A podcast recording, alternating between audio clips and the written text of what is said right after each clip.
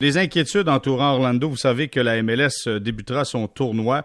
Ça se passera du côté d'Orlando le 8 juillet prochain. Et euh, il y a beaucoup de cas présentement de, de COVID-19. On en parle avec le collègue Jérémy Floza qui est avec nous. Salut Philo!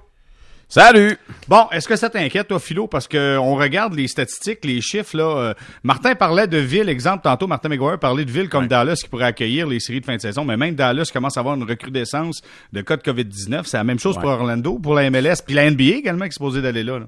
Exactement. Et, et là, ben, ça nous inquiète parce que les dix derniers jours, euh, écoute, on a enregistré, euh, c'est-à-dire dix fois dans les onze derniers jours, plus de 1000 nouveaux cas. Et ce week-end, 2500 samedi, 2000 dimanche, donc plus de 4000 nouveaux cas. Euh, Ce sont euh, des chiffres qui sont tout nouveaux, des chiffres records euh, en Floride. Et je me suis penché plus spécifiquement sur ce qui se passait à Orange County, dans le, le, le bout d'Orlando. Et là-bas aussi, il y a une recrudescence faut pas paniquer là. Euh, c'est pas euh, c'est pas une épidémie euh, où, où, où toute la ville est, est infectée. Là. On est passé dans les deux dernières semaines de 21 personnes infectées sur 100 000 à 24. Donc c'est pas énorme, mais c'est quand même du monde de plus. Euh, on dit que les deux hôpitaux principaux d'Orlando sont remplis à 80% Les lits qui sont réservés aux gens qui ont la COVID-19 sont remplis à 80% que ce soit dans le général et aussi euh, dans les aux, soins intensifs. Euh, donc, c'est sûr que là, tout le monde regarde ça du coin de l'œil et se dit, hmm, OK, euh, ça va-tu continuer d'augmenter? Euh, Qu'est-ce qui se passe là-bas? Pourquoi il y a une deuxième vague? Euh, et est-ce qu'on doit s'inquiéter pour la tenue de ce tournoi? Parce que Écoute, je pense qu'il y a personne qui aurait dit ça il y a deux mois ou il y a un mois. Mais présentement, quand on regarde les cas au Canada et la chute qu'on connaît depuis deux semaines, euh, tu te dis tabarouette, on aurait-tu, on aurait-tu été mieux d'organiser ça ici au Canada qu'aux États-Unis? Euh, C'est sûr que ça m'inquiète. C'est sûr que ça m'inquiète. Mais le centre d'ESPN est, est euh, à mon avis, euh, bien protégé parce que j'ai vu des images tout à l'heure de, de Don Garber qui était euh, sur les ondes d'ESPN avec les autres commissaires euh, des ligues professionnelles. Et les images qu'on voyait, c'était les mesures de sécurité qu'on amenait justement pour s'assurer que les joueurs soient en toute sécurité avec la famille, tout ça. Et même le commentaire des joueurs, c'est on veut, on veut être en sécurité. C'est la priorité numéro un, être en sécurité. Oui, jouer au soccer, mais être en sécurité. C'est certain. Puis écoute, c'est clair que les ligues professionnelles ont des moyens que les communs des mortels ont pas. Euh, je veux dire, euh, les gens qui nous écoutent vont travailler, ils se font pas tester à l'entrée. Là, il y a pas des médecins sur place qui les testent euh, à, tous les deux jours. Ça arrive pas. Donc, ils prennent des risques eux aussi. Les joueurs, je pense que le risque est beaucoup plus minime parce que, comme on vient de le mentionner, on va être dans un endroit isolé. Premièrement, deuxièmement, les joueurs ne pourront pas quitter les hôtels et on va faire la navette avec des autobus qui vont amener les joueurs euh, du terrain jusqu'à l'hôtel. Oui, il y a eu une inquiétude et il y a plusieurs journalistes qui ont soulevé le point. Qu'est-ce qui se passe avec euh, les femmes de ménage? Qu'est-ce qui se passe avec les gens qui travaillent dans l'hôtel? Eux peuvent être infectés et peuvent infecter des joueurs.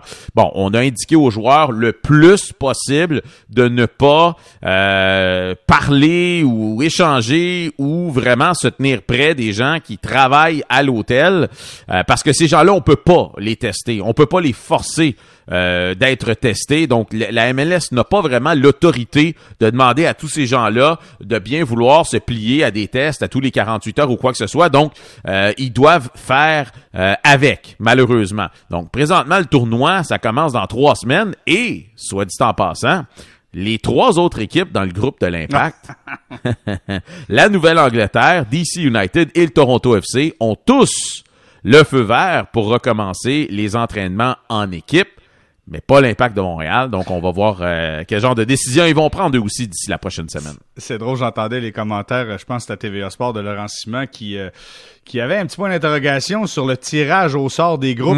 Il se posait quelques questions. Explique-moi un peu ton point de vue, toi, là-dessus.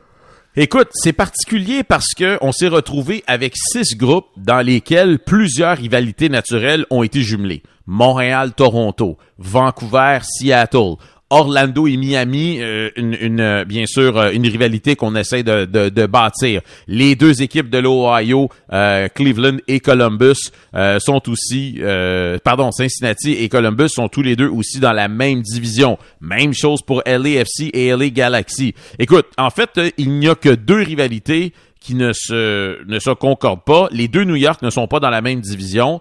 Euh, et il y a aussi Portland qu'on aurait pu facilement mettre avec euh, Seattle et Vancouver qui ne sont pas dans ce groupe-là non plus. Mais c'est sûr que, écoute, pour ceux qui n'ont pas suivi le tirage au sort, là, OK?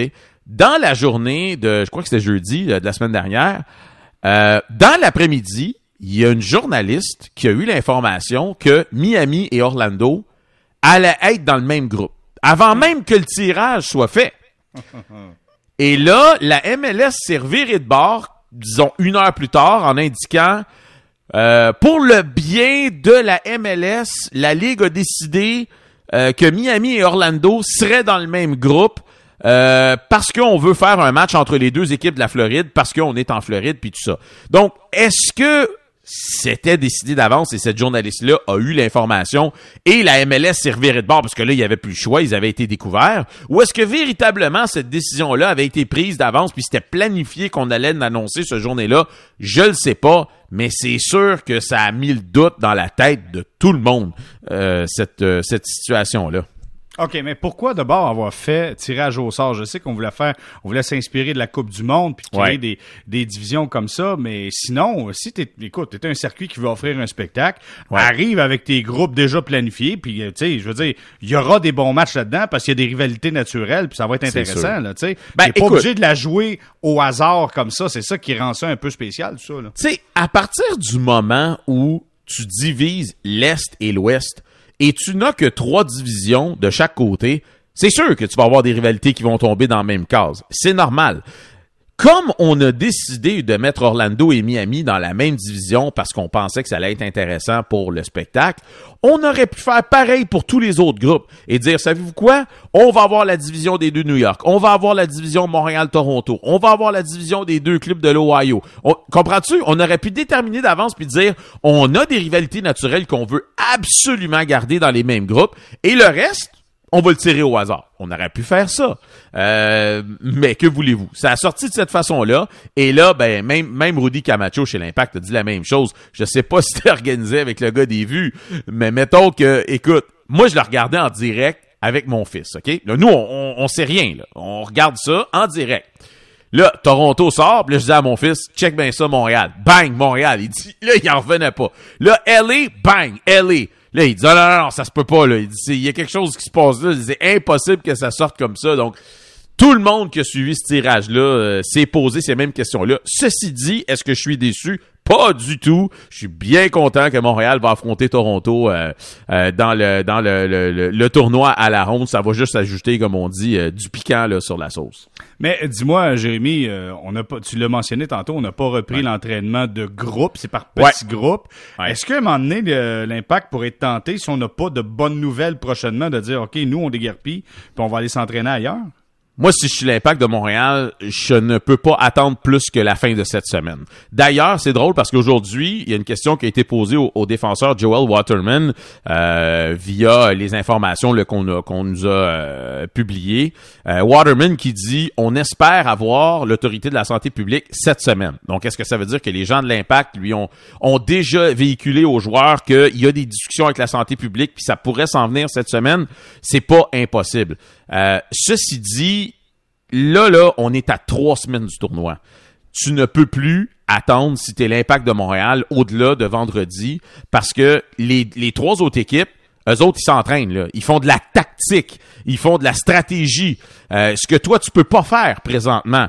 Euh, donc, c'est sûr que tu vas avoir un désavantage plus que t'attends. On sait que la position de l'impact de Montréal, ils l'ont clairement spécifié, les joueurs ainsi que le directeur technique Olivier Renard, c'est de rester à Montréal le plus longtemps possible pour que euh, les joueurs soient loin de leur famille le moins de temps possible. Donc, dans un monde idéal, on demeurerait à Montréal jusqu'au début du mois de juillet. Euh, mais si on n'a pas le hockey de la santé publique d'ici la fin de la semaine, on n'aura pas le choix que de, de se bouquer des billets d'avion et s'en aller directement à Orlando pour pouvoir commencer à s'entraîner en équipe. Sinon, oui, ça va être un net et clair désavantage. Euh, je veux savoir, Jérémy, puis c'est une question qui vient du champ gauche, mais est-ce qu'à travers tout ce qui s'est passé avec la pandémie, avec ce qui se mm. passe avec la MLS, est-ce qu'on a entendu, lu des commentaires de Joey Saputo en quelque part? Est-ce qu'il a réagi pour savoir ce qu'il pensait sur cette situation-là? Non, pas du tout. Même que moi, je suis aussi ce qui se passe en Italie, bien sûr. Et donc, euh, son équipe à Bologne a aussi été affectée de la même façon parce que le soccer italien a été arrêté pendant très longtemps. Et il n'y a pas vraiment eu de commentaires de Joey Saputo. Il n'y a pas eu. Il n'y a pas eu de commentaires on the record, excusez l'expression, euh, de Joey Saputo. J'ai bien hâte d'entendre ses propos à lui, savoir comment, comment lui euh, négocier avec cette, cette situation-là. Parlons maintenant d'Alfonso Davies.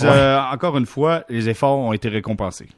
Ouais, absolument. Alfonso Davies, euh, on a beaucoup parlé de lui dans le dernier mois parce qu'il n'y avait pas beaucoup de sport à se mettre sous la dent et c'est une des plus belles jeunes sensations sportives canadiennes.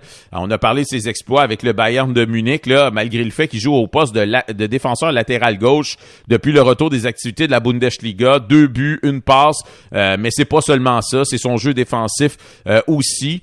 Et ben, la semaine dernière, il a été nommé joueur du, euh, c'est-à-dire recrue du mois euh, dans la Bundesliga en Allemagne. Et là, ben aujourd'hui, il a été euh, sélectionné comme joueur du mois avec le Bayern de Munich. Donc les les titres continuent de pleuvoir sur sur le jeune Alfonso Davies. On en a parlé la semaine dernière. Lui qui, selon les estimations, est présentement parmi les 10 joueurs qui ont la plus haute valeur de transfert sur la planète. On parle de 200 millions de dollars approximativement. C'est énormément d'argent, mais le Bayern a, flairé la bonne affaire parce que durant la pause, ils ont prolongé le contrat du jeune Alfonso Davies jusqu'en 2025. Ça va leur coûter 22 millions de dollars, mais plusieurs estiment déjà que ça va être une aubaine euh, au bout de ce contrat-là parce que ce gars-là, tranquillement, pas vite, est en train de devenir un des meilleurs latéraux euh, gauche de, la planète, de la planète foot.